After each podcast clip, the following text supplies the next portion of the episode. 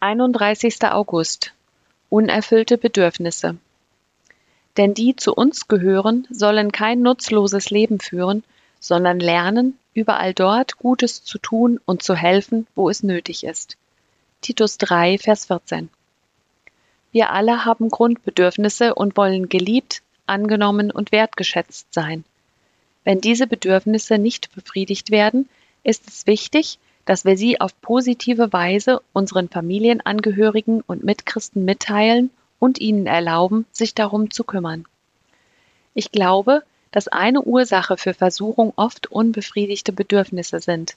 Wenn sie zu stolz sind zu sagen, ich fühle mich nicht geliebt, oder wenn sie andere wegstoßen mit den Worten, du liebst mich nicht mehr, wird ihr Bedürfnis nach Liebe nicht erfüllt.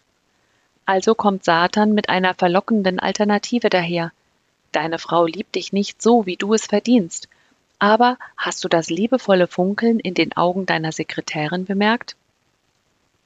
Außer Gott selbst sind es hauptsächlich die Gläubigen, die Gott uns zur Seite stellt, um unsere Bedürfnisse zu befriedigen und uns reinzuhalten.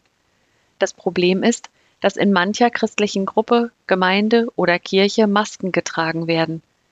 Viele Menschen bringen sich um die Möglichkeit, ihre Bedürfnisse im warmen und sicheren Kreis der christlichen Gemeinde erfüllen zu lassen, weil sie stark und unverletzlich erscheinen.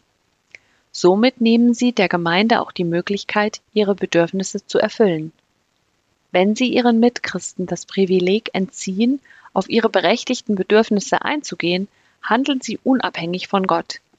Ihre Gedanken sind schutzlos der Versuchung ausgesetzt, dass die Welt, ihre eigene Natur und Satan ihre Bedürfnisse erfüllen könnten. Folgen Sie deshalb der Richtlinie in Hebräer 10, Vers 24 bis 25. Und weil wir auch füreinander verantwortlich sind, wollen wir uns gegenseitig dazu anspornen, einander Liebe zu erweisen und Gutes zu tun. Deshalb ist es wichtig, dass wir unseren Zusammenkünften nicht fernbleiben, wie einige sich das angewöhnt haben, sondern dass wir einander ermutigen und das umso mehr als, wie ihr selbst feststellen könnt, der Tag näher rückt, an dem der Herr wiederkommt. Gebet.